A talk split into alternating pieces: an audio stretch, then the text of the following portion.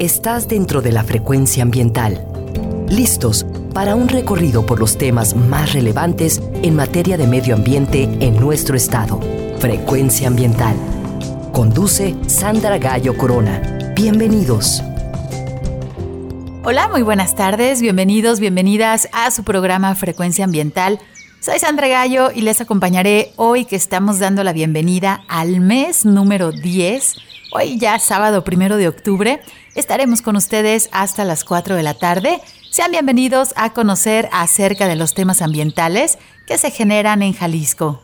Transmitimos desde la frecuencia de Jalisco Radio en el área metropolitana de Guadalajara, desde el 96.3 de FM y también nos escuchan desde el 6.30 de AM. Muchas gracias a quienes nos acompañan a través de www.jaliscoradio.com. Gracias también a quienes nos están acompañando desde todas las regiones de nuestro estado, en los valles, la Ciénega, la región Lagunas, en el sur y sureste, en los altos, Saludamos también a quienes nos están escuchando desde la costa y también desde las montañas de la Sierra Madre Occidental y en el territorio Huirrárica en la zona norte. Muchas gracias también a quienes se han comunicado con nosotros a través de la página de Facebook y también vía Twitter. En ambas redes nos encuentras como arroba semadethal. Les recuerdo que pueden escuchar los programas anteriores a través de la página principal de la Semadet, en donde encontrarás una liga hacia la plataforma Spotify o también puedes buscarnos directamente en el enlace gobhal.mx diagonal Spotify Frecuencia Ambiental.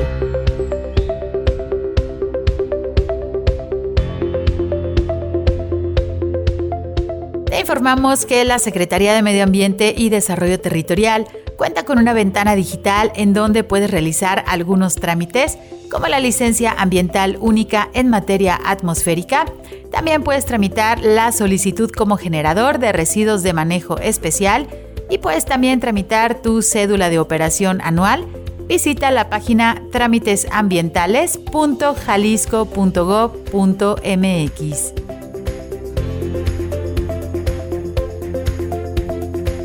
Te informamos que si necesitas realizar algún trámite en la CEMADET, el horario de la ventanilla es de 9 de la mañana a las 5 de la tarde. Puedes también comunicarte al teléfono 33 30 30 82 50. Y si lo que necesitas es realizar algún trámite en la Procuraduría Estatal de Protección al Ambiente, la PROEPA, puedes comunicarte al teléfono 33 11 99 7550. Y si lo que necesitas es realizar una denuncia ambiental, por favor utiliza el correo denuncias.cemadet.jalisco.gov.mx.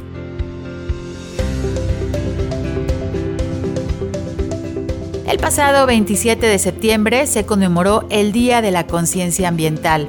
El origen de este día es para promover la responsabilidad ambiental de la población y evitar colocarnos en situaciones individuales o colectivas de vulnerabilidad. Esta conmemoración se realiza en memoria de los habitantes que fallecieron en el año de 1993 después de inhalar gas cianhídrico que escapó por una de las coladeras de su casa, producto del estancamiento y mezcla de ácido sulfúrico y sales de cianuro que a lo largo de ese día algunos vecinos vertieron al drenaje como residuos industriales. El Día de la Conciencia Ambiental nos invita a pensar globalmente, pero actuar localmente para evitar los problemas ambientales que puedan dañar nuestra salud.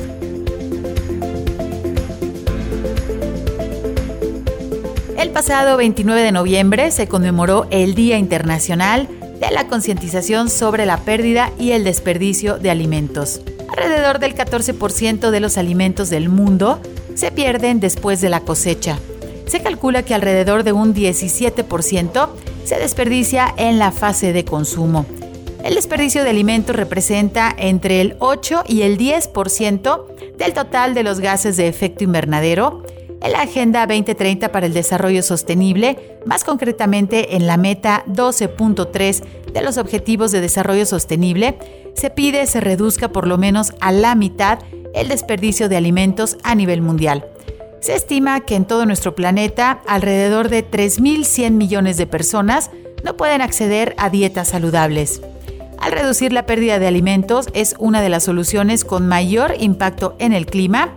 La aplicación de prácticas circulares permite convertir los alimentos que se pierden y desperdician en composta. También pueden ser utilizados para producir biogás, evitando las emisiones de metano a la atmósfera. Granddaughter,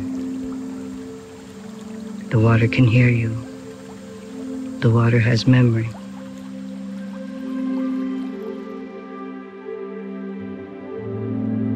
Nibi, Nibi, Wabo, Wabo, Endayan, Endayan. Nibi wabo. Endayen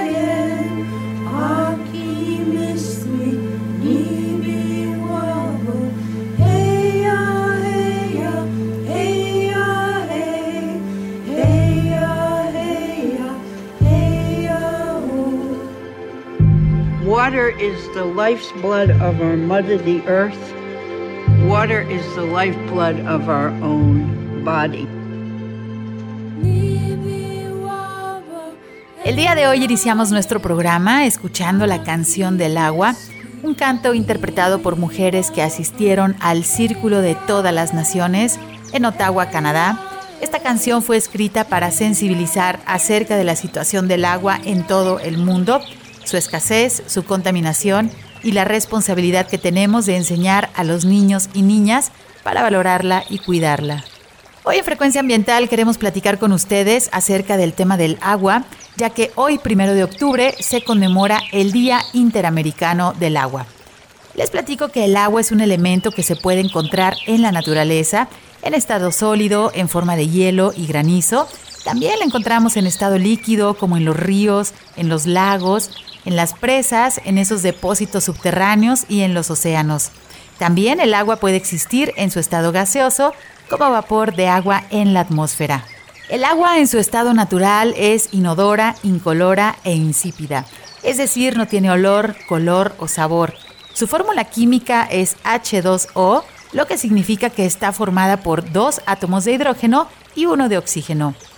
Diversas teorías consideran que el hidrógeno fue formado en la gran explosión del universo conocida como el Big Bang y el oxígeno fue producido en el interior de las estrellas, mientras la química estelar en las nubes más frías que hay en el universo generó una gran cantidad de compuestos químicos, entre ellos el agua. El agua forma parte importante de todos los organismos vivos.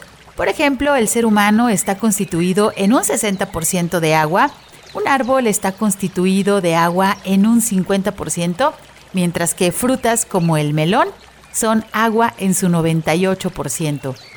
Como seres humanos tenemos la capacidad de estar sin consumir alimentos por un periodo de algunas semanas, mientras que no podemos dejar de tomar agua, ya que solo sobreviviríamos aproximadamente una semana. El agua cumple funciones vitales en el planeta, ya sea en los ecosistemas acuáticos o terrestres, es un medio vital de transporte de nutrientes y es indispensable para la fotosíntesis de las plantas. En el cuerpo humano, el agua es protagonista de un gran número de procesos, ya que es el medio vital para la mayoría de las células de nuestro cuerpo. También transporta las sustancias disueltas y compone un gran porcentaje de nuestra sangre. Cuando sudas, el agua ayuda a regular y mantener la temperatura corporal. También nos brinda electrolitos y minerales indispensables para el funcionamiento eléctrico de nuestro organismo. El agua es extremadamente importante para todos los seres vivos. Más de la mitad de tu cuerpo es agua y si analizáramos tus células encontraríamos que están compuestas por más del 70% de agua. Así que tú, como a la mayoría de los animales terrestres, necesitas una fuente confiable de agua dulce para sobrevivir. Uno de los ciclos más importantes en nuestro planeta es el ciclo del agua, que es impulsado por la energía solar. El sol calienta la superficie del océano y otras aguas superficiales, como los lagos, lo que evapora el agua líquida y derrite el hielo, convirtiéndolo directamente de sólido a gas. Estos procesos impulsados por el sol mueven el agua hacia la atmósfera en forma de vapor de agua. Con el tiempo, el vapor de agua en nuestra atmósfera se condensa en forma de nubes y finalmente cae como precipitación en forma de lluvia o de nieve. Cuando la lluvia llega a la superficie de la Tierra, tiene pocas opciones. Puede evaporarse de nuevo o también puede fluir sobre la superficie y filtrarse en el suelo. En los ecosistemas terrestres, en su estado natural, la lluvia generalmente golpea las hojas y otras superficies de las plantas antes de caer al suelo. Parte de esa agua se evapora rápidamente, mientras que otra parte se desliza sobre los tallos para llegar a la zona de las raíces y ser absorbida por el suelo.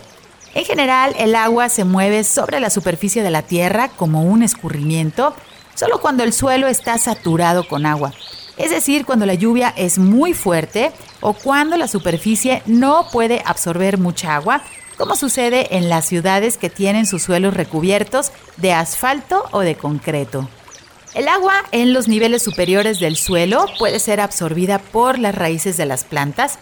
Estas usan una parte del agua para su propio metabolismo y el agua que se encuentra en sus tejidos puede pasar al cuerpo de los animales cuando estos comen las plantas. Sin embargo, la mayor parte del agua que entra en el cuerpo de una planta se libera hacia la atmósfera mediante un proceso llamado transpiración. Cuando el agua no es absorbida por las raíces de las plantas, puede filtrarse hacia el subsuelo, convirtiéndose en agua subterránea.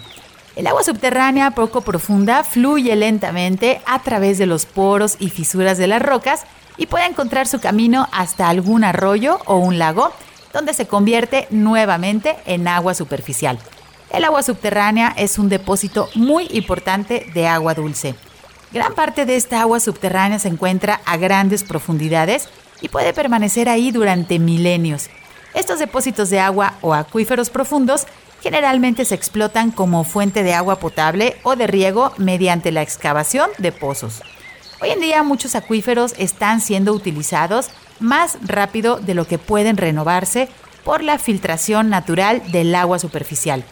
Según el INEGI en México, el 76% del agua se utiliza en la agricultura, el 14% se utiliza para el abastecimiento público, el 5% es utilizado en las termoeléctricas y el 5% en la industria. Antes de irnos al corte, les invito para que escuchemos con atención una breve cápsula que forma parte de la serie La naturaleza nos habla, realizada por la organización civil Conservación Internacional. Y en esta ocasión la voz de esta cápsula es de la actriz Penélope Cruz, quien nos habla acerca del agua. Soy agua. Para los humanos, simplemente estoy ahí. Soy algo que dan por seguro. Pero no soy infinita. Y ellos cada día son más y más. Empiezo como lluvia en las montañas, fluyo hasta los ríos y los arroyos y termino en el océano. Luego el ciclo vuelve a empezar. Y tardaré 10.000 años en volver al estado en el que estoy ahora pero para los humanos solo soy agua. Simplemente estoy ahí. ¿Dónde me encontrarán los humanos cuando sean billones? ¿Dónde se encontrarán ellos? ¿Habrá guerras por mí? Igual que las hay por todo lo demás. Eso siempre es una opción, pero no es la única opción. Frecuencia ambiental. Vuelve en unos momentos. Quédate con nosotros. Estás sintonizando Frecuencia ambiental. Continuamos.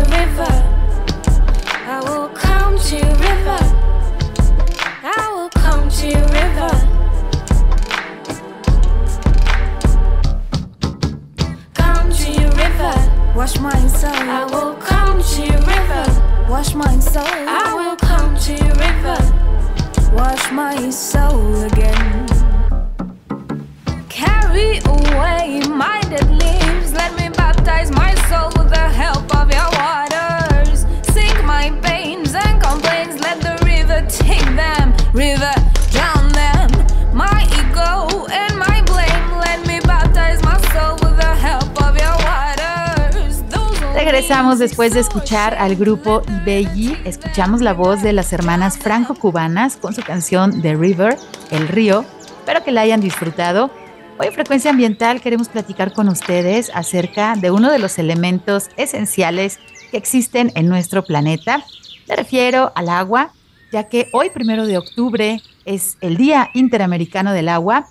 Por este motivo, hoy es un buen día para reflexionar y conocer de dónde proviene el agua que consumimos, qué uso le estamos dando en nuestra vida diaria, cómo deberíamos cuidarla, ya que muchas de las actividades humanas contaminan el agua que existe en nuestro planeta y cada vez resulta más costoso este proceso de potabilización para poderla consumir o en ocasiones pues ya no es posible el- eliminar esos contaminantes que existen en el agua. Y para platicarnos acerca de este tema, me da mucho gusto recibir en nuestro programa al ingeniero Raúl Acosta, quien es el encargado de la Subdirección de Cuencas y Cultura del Agua de la Comisión Estatal del Agua. Bienvenido, ingeniero Raúl. Buenas tardes, ¿cómo estás? Hola, muy bien, buenas tardes. eh, aquí a la orden. Muchísimas gracias por acompañarnos hoy en nuestro programa Frecuencia Ambiental, pues para platicarnos nada más y nada, nada menos que de el agua, que bueno, el agua está en todos lados de nuestra vida, nosotros mismos en nuestro cuerpo tenemos un importante porcentaje de agua, entonces bueno, pues es un elemento esencial para la vida en nuestro planeta.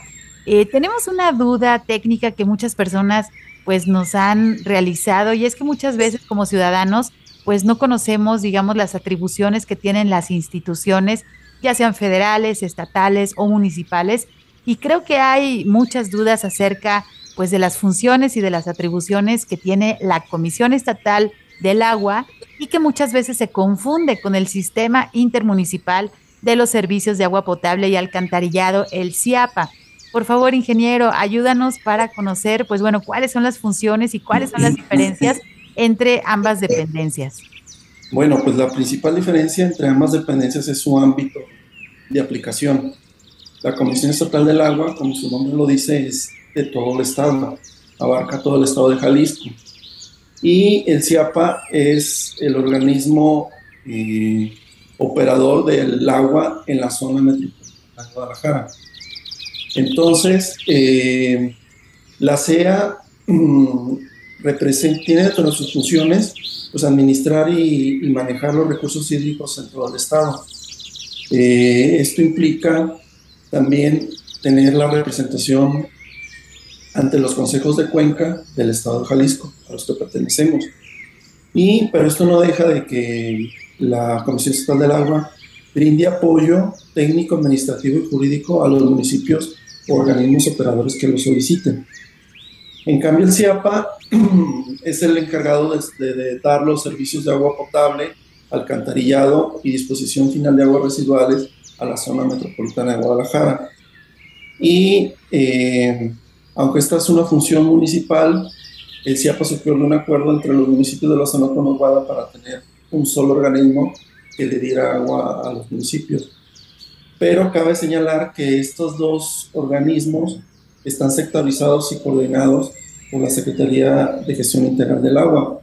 Entonces, si bien eh, los dos se dedican al agua, sus funciones y ámbito territorial de aplicación, pues está delimitado y se complementan. Muchas gracias. Entonces, bueno, seguramente ustedes les han llegado muchas llamadas telefónicas queriendo eh, realizar los reportes, por ejemplo, de fugas de agua, y esto debe de revisarse al CIAPA, ¿verdad? Así es. Sí, cuando son fugas de agua, eh, es al CIAPA o al municipio correspondiente. Muchas gracias. Bueno, pues ahí están las diferencias entre estas principales eh, dos instituciones que atienden los asuntos relacionados con el agua.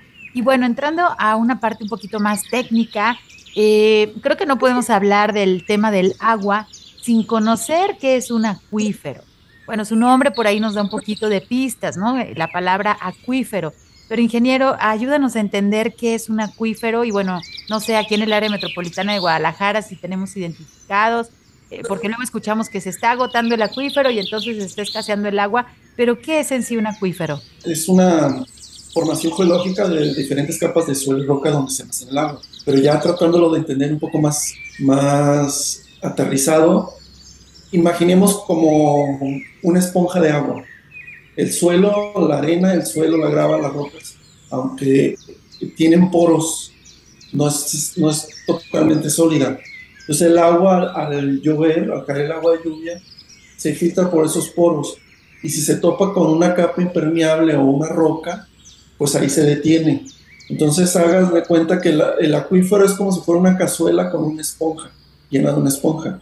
Todo el agua no la vamos a ver arriba, se va a filtrar, pero va a estar contenido por esa cazuela donde los bordes son estas capas impermeables que contienen el agua. Son extensiones grandes y se pueden hacer pozos para extraer ese agua, esa agua y aprovecharla.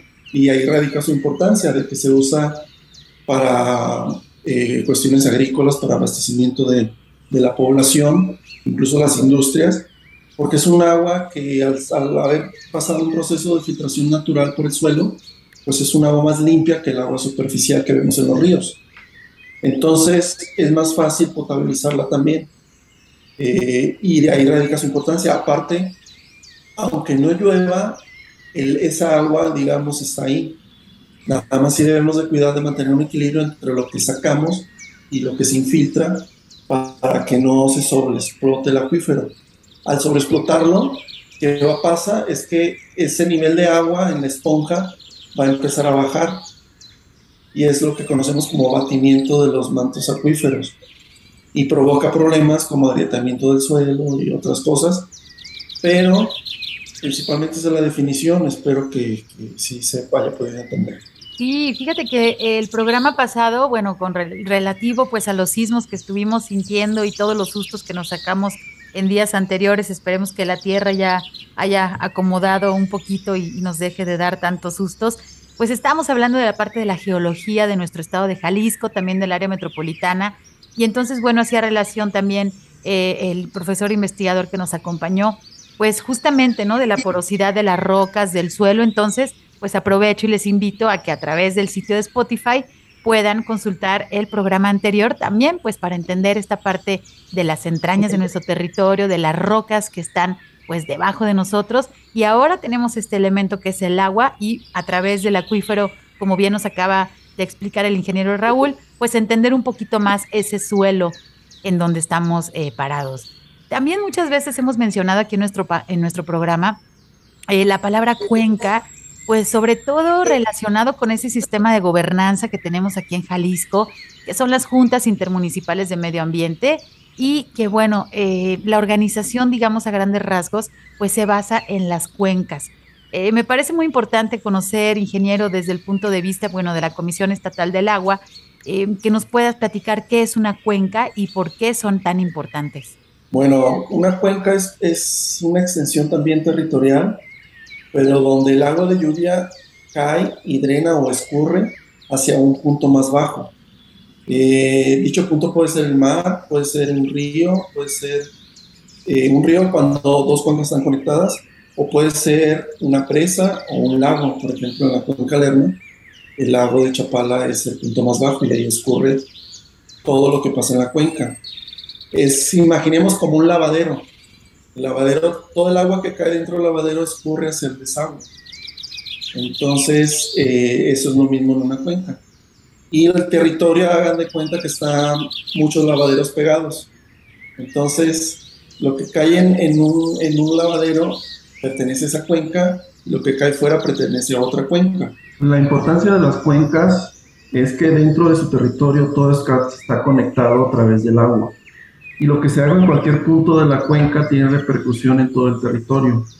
Por ejemplo, si se contamina el agua, se arrastran los contaminantes hacia aguas abajo. Otro ejemplo, que si se deforesta el suelo, este queda descubierto, se erosiona con el agua y disminuye la capacidad de conducción porque este esta erosión va a dar a los cauces y va a reducir esa capacidad que tienen los cauces. Entonces, o el almacenamiento en, los cuerpos de agua. Aparte que se limita la capa fértil del suelo, aumenta el escurrimiento, puede provocar inundaciones y esto afecta no solo a los humanos, sino a todos los seres vivos dentro de ese territorio. Entonces, esa es el, la importancia de las cuencas, que todo está conectado y por eso cuando una cuenca extiende más allá del territorio de un estado, los estados nos tenemos que reunir y coordinar con los usuarios para hacer un mejor manejo de esto, porque es donde todos estamos o vivimos y, lo que haga uno afecta al otro. Muchas gracias. Pues este concepto de cuenca es muy importante y, a veces, bueno, no, no lo tenemos en cuenta, pero sabemos que nuestro territorio tiene montañas, tenemos valles, tenemos los arroyos, los ríos, los lagos.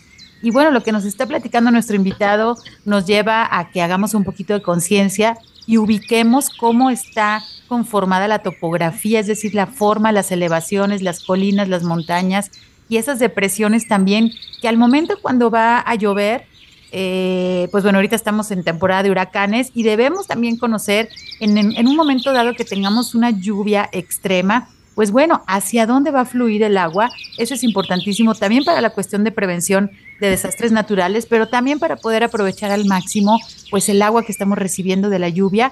Y recuerden, muchas veces lo hemos mencionado y sobre todo en época de incendios forestales, pues recuerden que lo que sucede montaña arriba va a impactar montaña abajo todos estos procesos que tienen que ver con el concepto, una sola palabrita, pero que tiene muchísimo que ver a su alrededor, que es la cuenca. Pues muchas gracias por, por explicarnos y ayudarnos a entender qué, qué es esto.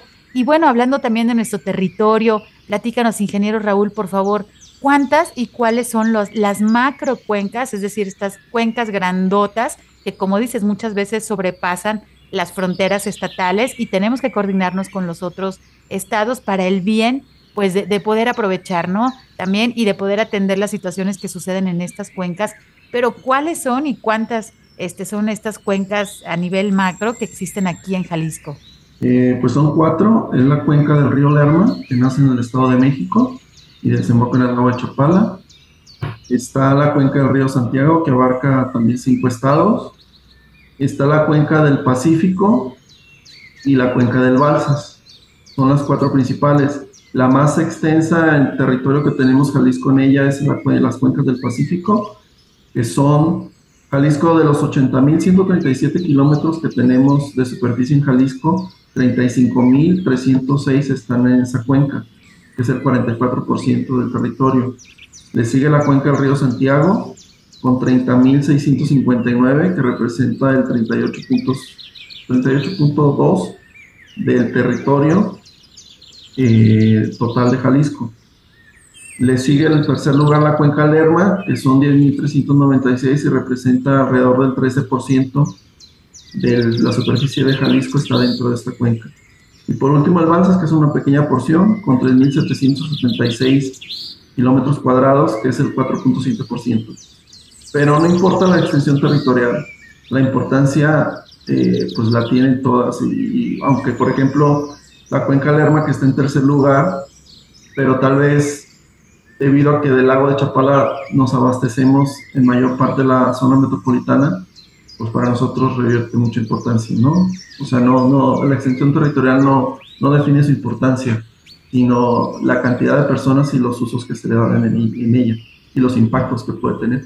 Y justamente esto me da pie a mi siguiente pregunta de, bueno, no podemos ignorar de que aquí en nuestro territorio tenemos la fortuna, en verdad, y también toda la responsabilidad, porque aquí en nuestro estado se encuentra el lago más grande de nuestro país, que es el lago de Chapala, como acabas de mencionarlo. Y bueno, platícanos cuál es la situación de este, la actual, de este lago. Hemos escuchado anteriormente, eh, pues en, otros años de que la sequía, que los niveles están muy bajos y entonces comienza la escasez de agua eh, potable aquí en nuestra ciudad. Pero platícanos un poquito, ¿cómo es la calidad de su agua? A qué capacidad se encuentra. Ahorita estamos, bueno, en plena temporada de lluvias, en el otoño, entonces suponemos que está pues en sus mejores niveles. Pero ¿cuál es la situación actual de eh, nuestro lago de Chapala? Sí, como bien dices, pues es el lago más extenso de México. Eh, tiene una superficie de 1.112 kilómetros y de los cuales el 86% está dentro del estado de Jalisco y un 14% compartimos con el estado de Michoacán. Es un lago poco profundo, en promedio tiene una profundidad de 8 metros y eh, su almacenamiento total, es decir, cuando está lleno, eh, tiene un sistema de medición que es por medio de niveles y de la cota, se dice la cota, que es la 9780, es cuando está al tope, está lleno, y su capacidad en ese, en ese nivel máximo es de 7.897 millones de metros cúbicos. Eh, actualmente eh, se encuentra en la cota 9586, que es un almacenamiento de 5.697.7 millones de metros cúbicos. Esto representa el 72.15% respecto a su capacidad total, que mencionamos ahorita que es de 7.897.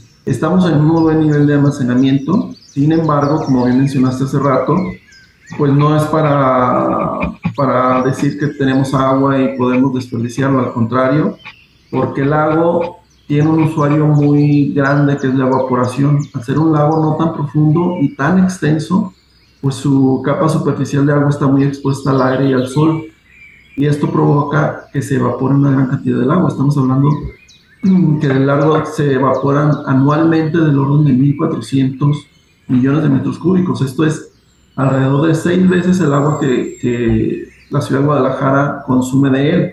Y anualmente eh, se le asigna a Guadalajara 240 millones de metros cúbicos. Esto nos da una idea de que la evaporación pues es el usuario natural de, más grande del, agua de Chapala. Por eso cuando deja de llover y que ya no está ingresando agua, empezamos a ver cómo disminuye alrededor, incluso a veces hasta 2, 3 centímetros por día. Entonces, en los meses más secos, que son marzo, abril, y esto eh, pues ha provocado de que si no hay una lluvia, un año de lluvias bueno, pues año con año sí puede ir disminuyendo. Por eso debemos de cuidar el agua, no importa el nivel de agua.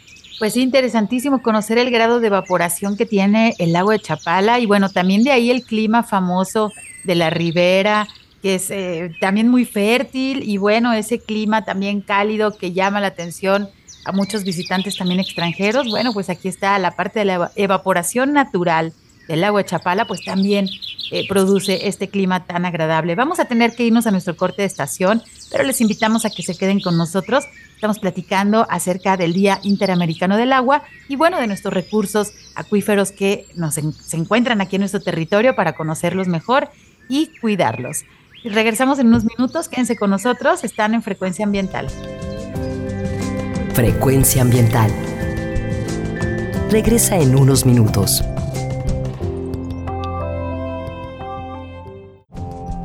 estamos en la misma frecuencia. Frecuencia ambiental. Seguimos.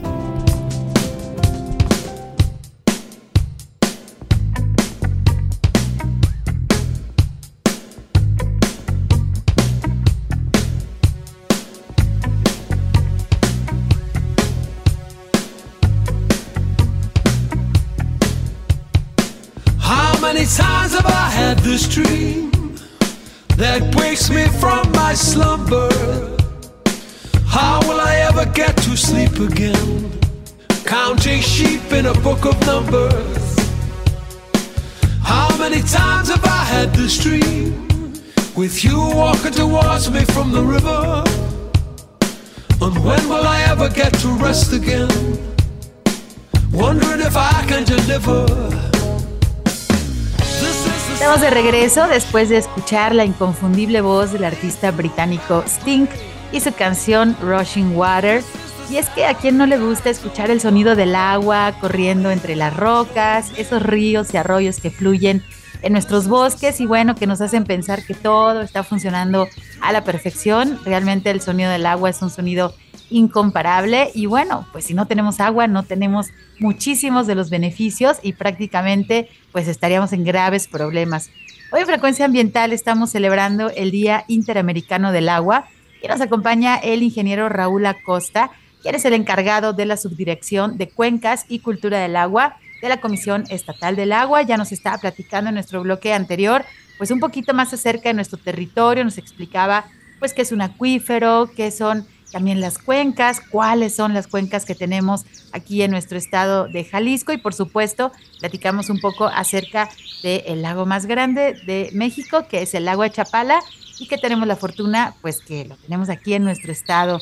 Ustedes han escuchado, bueno, que para consumo humano el agua debe de ser potable. Pero ¿qué significa esto? ¿Cómo es ese proceso para poder potabilizar el agua? Y, ingeniero, platícanos por qué no toda el agua que existe, bueno, pues es potable. Pues el proceso de potabilización consiste en una serie de pasos que hace que el agua captada de las áreas naturales, ya sea de ríos o lagos o presas, que pase un proceso para poder ser apta para consumo humano. Este proceso pues inicia desde la conducción de la fuente, ya sea la presa, lago o incluso un pozo, y se va a través de unos tubos más grandes de los que hay en la ciudad, obviamente, a la planta potabilizadora. Ahí dentro de la planta ya empiezan los, pasos que finalmente nos dan el agua potable. Y esos pasos son, el primero es el pretratamiento, que es un filtro, digamos, de una, una, una malla relativamente no muy fina y un desarenador para que la posible arena que traiga el agua, como es más pesada, se sedimenta relativamente rápido y no daña los equipos de bombeo y los tubos que van dentro de la planta, ¿no? Entonces eh, es importante quitar esa arena y los, y los materiales grandes.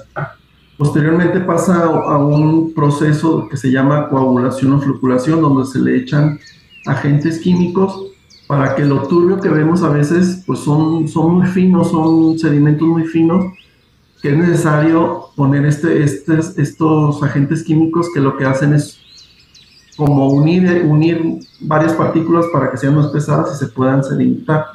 Esa es la coagulación, floculación.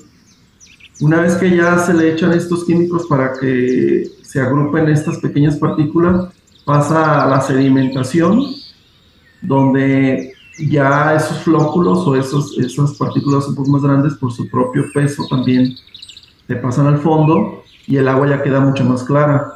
Pero aún así pasa por un proceso más de filtración para garantizar que no tenga ningún componente eh, sólido que, pueda eh, pues poner más turbio el agua.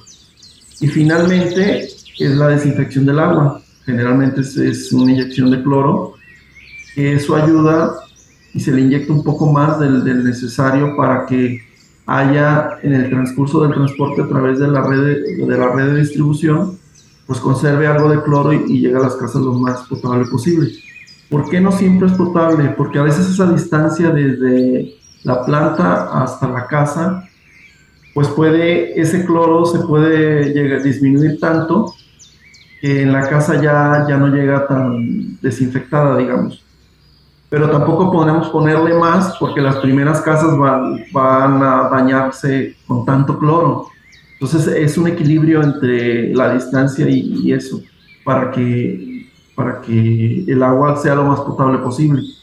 Ahora bien, también dentro de las casas, al almacenarse en los tinacos o en las cisternas, ahí mismo se puede contaminar. Por eso también no siempre es potable, porque muchas veces la cisterna no está completamente cerrada o el tinaco entran polvo, animales o, materia eh, orgánica de otro tipo. Entonces, eh, ahí se puede contaminar. Ahora, en la naturaleza, por más limpio que esté un río, aunque sea en la parte alta, pues el agua ya no es, no es potable como nosotros la tenemos, podemos consumir. ¿Por qué? Porque los mismos animales, sus excrementos que dan en el, en el terreno o la materia de hojas o etcétera, al llover es esos, esas bacterias que contienen las materias fecales se arrastran los ríos. Entonces, aunque no hay humanos en la cuenca, no es tan seguro tomar agua directamente sin un proceso de cloración o, o algún proceso manual que podamos llevar, ¿no?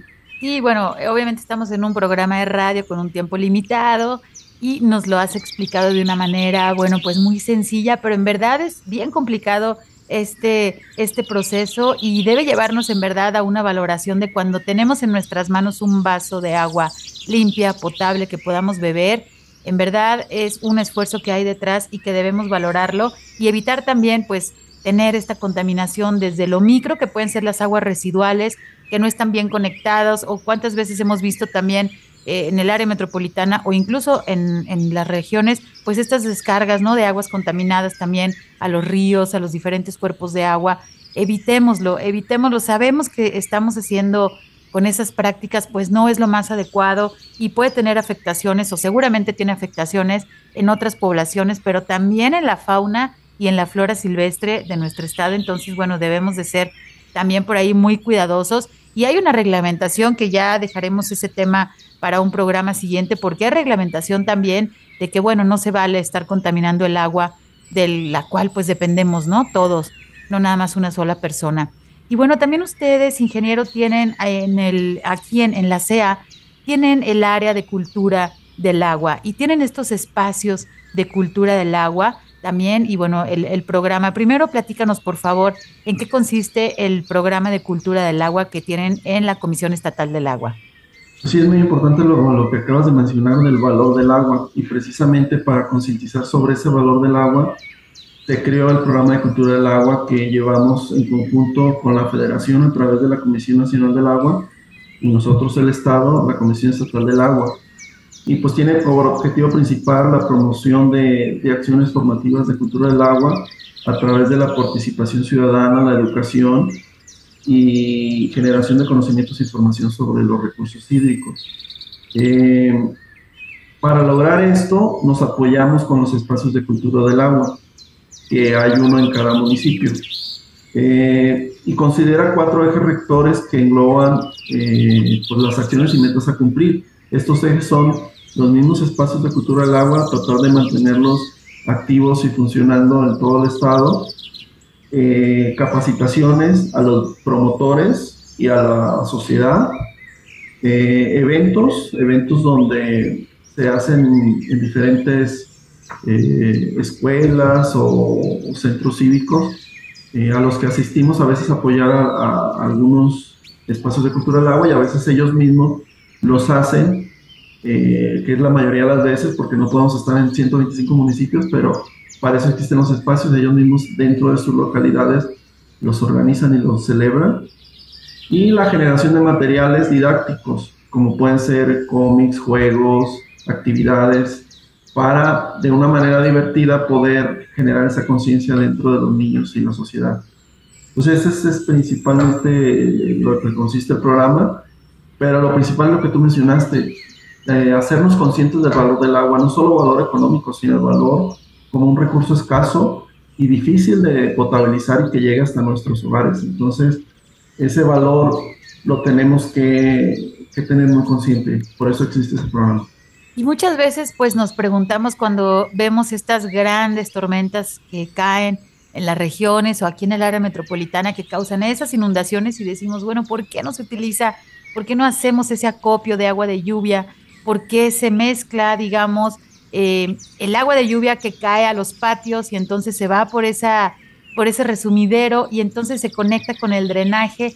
En verdad tenemos que ser conscientes, tenemos que cambiar hábitos, eh, la parte de las construcciones, de la urbanización, pues tenemos que voltear a ver en dónde vivimos, cuántos meses al año de lluvia tenemos, cuántos meses de sequía, qué es lo que está sucediendo con nuestros acuíferos, eh, hablábamos también en el programa pasado, recuerden que, nos comentaba nuestro invitado que, por ejemplo, la extracción de agua de la geotermia eh, en, en, la zona de, del bosque de la primavera, pues tiene alto contenido de arsénico. Entonces, muchas veces eh, el agua no es que esté contaminada, sino bueno, el arsénico pues está ahí dentro de las capas geológicas de, del suelo, de la roca, de la tierra, y no es, digamos, una contaminación directamente por las actividades humanas, pero sí hay muchas actividades humanas que podemos nosotros pues mejorar, que podemos dejar de, de vertir. A mí me preocupa muchísimo, salió una noticia hace unos días en donde, bueno, se caducaron miles de dosis de, eh, de vacunas para COVID-19 y decían, se van al drenaje. Creo que muchas veces lo hemos visto en las películas, en la cual para desechar los medicamentos, pues muchas veces, ¿a dónde van? Al baño, le echan agua y entonces se van esos medicamentos que ya no nos sirven, pero no es la manera que debemos de desechar los medicamentos. Imagínense, pues dentro del drenaje y ese drenaje, pues ¿a dónde va?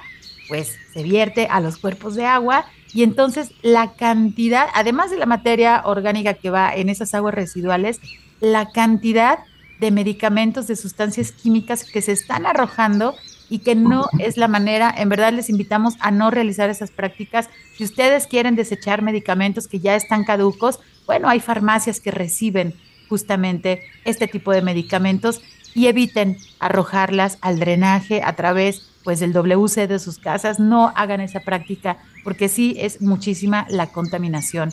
Y bueno, como ciudadanos, ingeniero, ¿qué consejos nos puedes dar, ya sea para utilizar de una mejor manera el agua, para evitar contaminarla?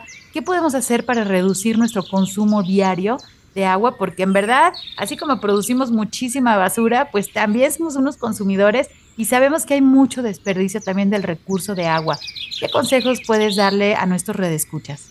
Mira, son consejos de, mucho sentido común, pero, pero sí lo recalcamos en cada una de nuestras capacitaciones. Eh, sobre todo es dónde más usamos el agua, que es el baño, la regadera y el WC. Entonces, en la regadera, pues tratar de, tardar lo menos posible en bañarnos, no tardar tiempos eh, exagerados que, ahí estamos desperdiciando agua.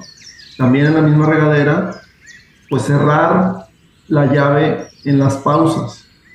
En las pausas, ¿qué pausas? Cuando nos enjabonamos, cuando eh, no dejar abierta la llave cuando nos estamos enjabonando, por ejemplo. Ahí también ya se ahorra el agua.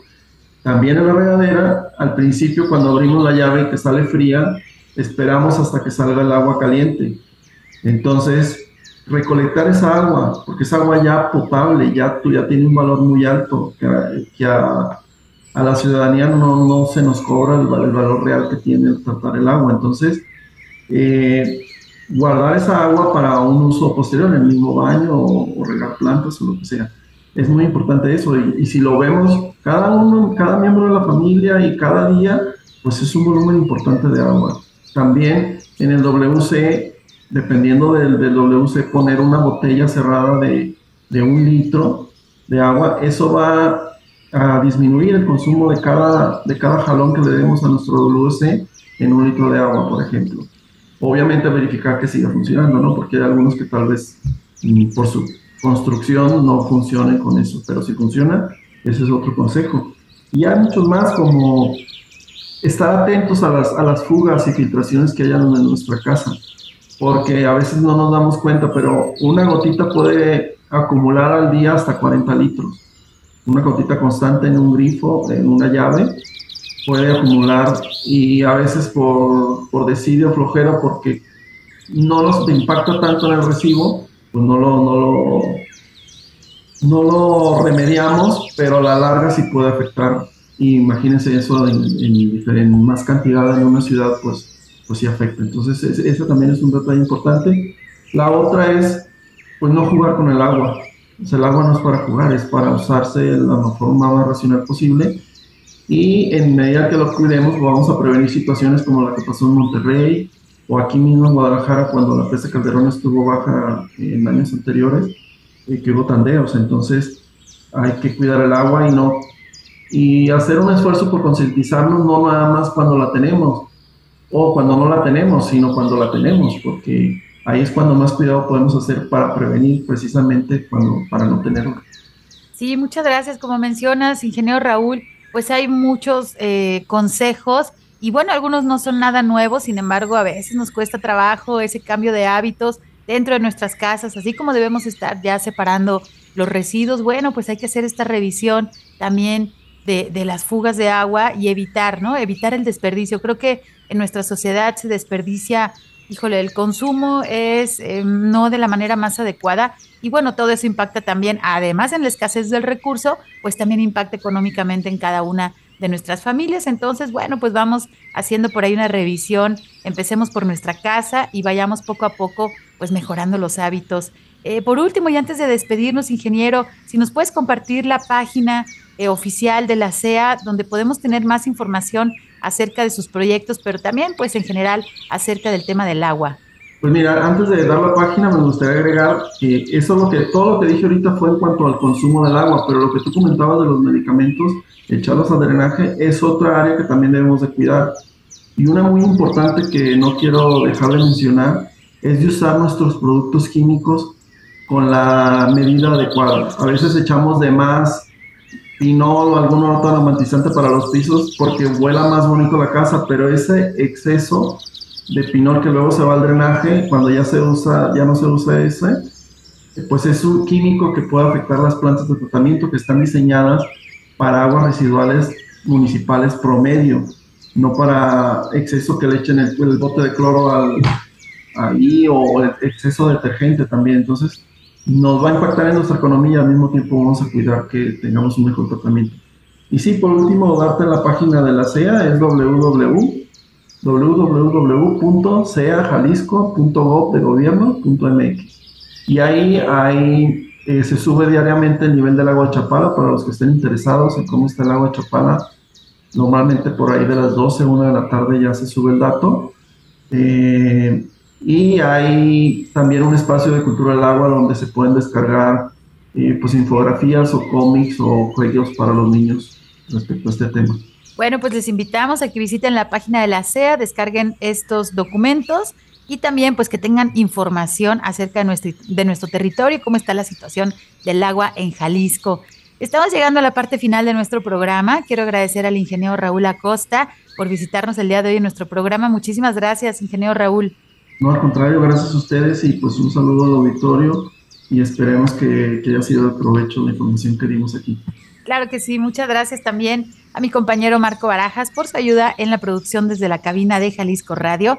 Soy Sandra Gallo y desde la Dirección de Educación y Cultura para la Sustentabilidad les agradezco mucho su escucha. Se quedan con la programación de la JB Jalisco Radio. Que tengan muy buen fin de semana. Les esperamos el próximo sábado a las 3 de la tarde.